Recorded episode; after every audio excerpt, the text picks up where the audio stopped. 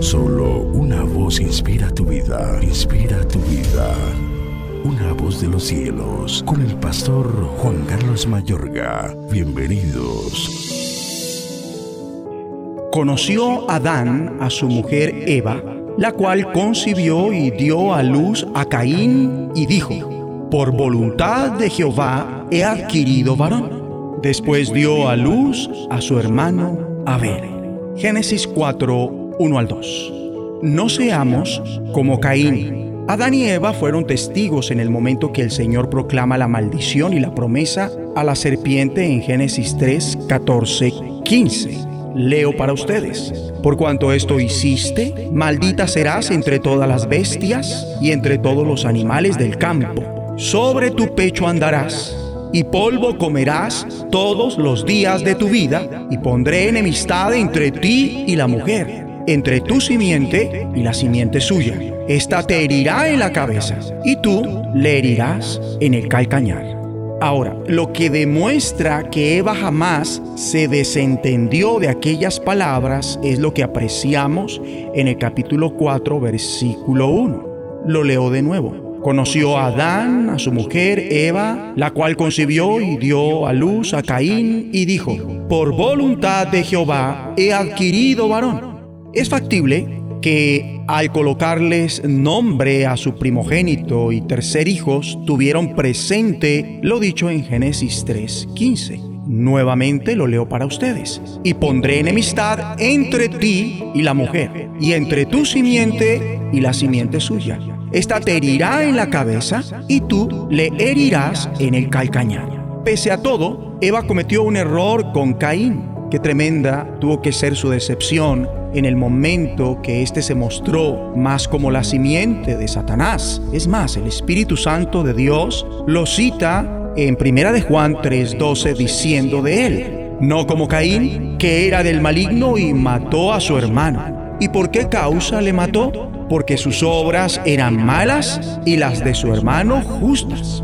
Qué gran decepción se debió llevar Eva cuando su primogénito se descubrió como la descendencia del diablo que como la simiente prometida de la mujer. Trágico para esta madre.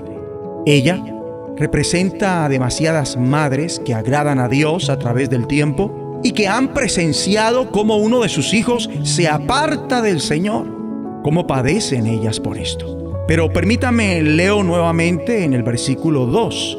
Después dio a luz a su hermano Abel. Eso tiene que ver con el nacimiento del hermano menor, Abel.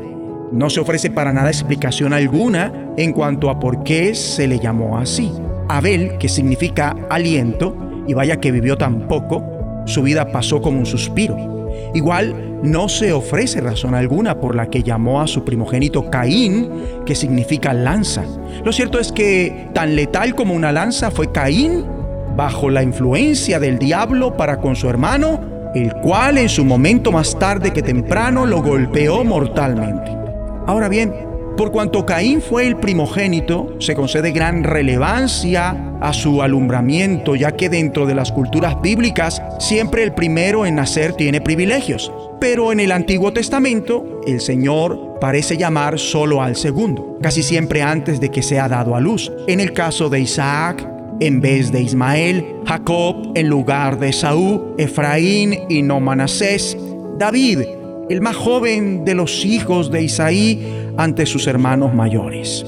Por tanto, pareciera que Abel es el hermano más joven elegido. Así que, de acuerdo todos juntos, con fe, oremos a Dios diciendo, Dios Padre, perdónanos todas las veces que hemos sido odiosos como Caín, mediocres para contigo, rebeldes a lo que tú mandas, dando por esto lugar al maligno, al punto que en un arrebato atacamos a los que viven una vida de excelencia para ti, que te dan siempre lo mejor de sí mismos, lo que tú quieres, cuando lo quieres, como lo quieres, con la actitud que tú quieres.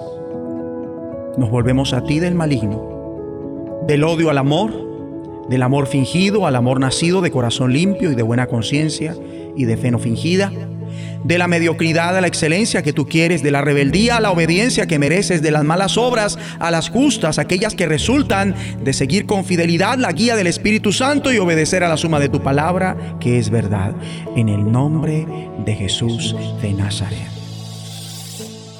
De los cielos, escúchanos, será de bendición para tu vida. bendición para tu vida.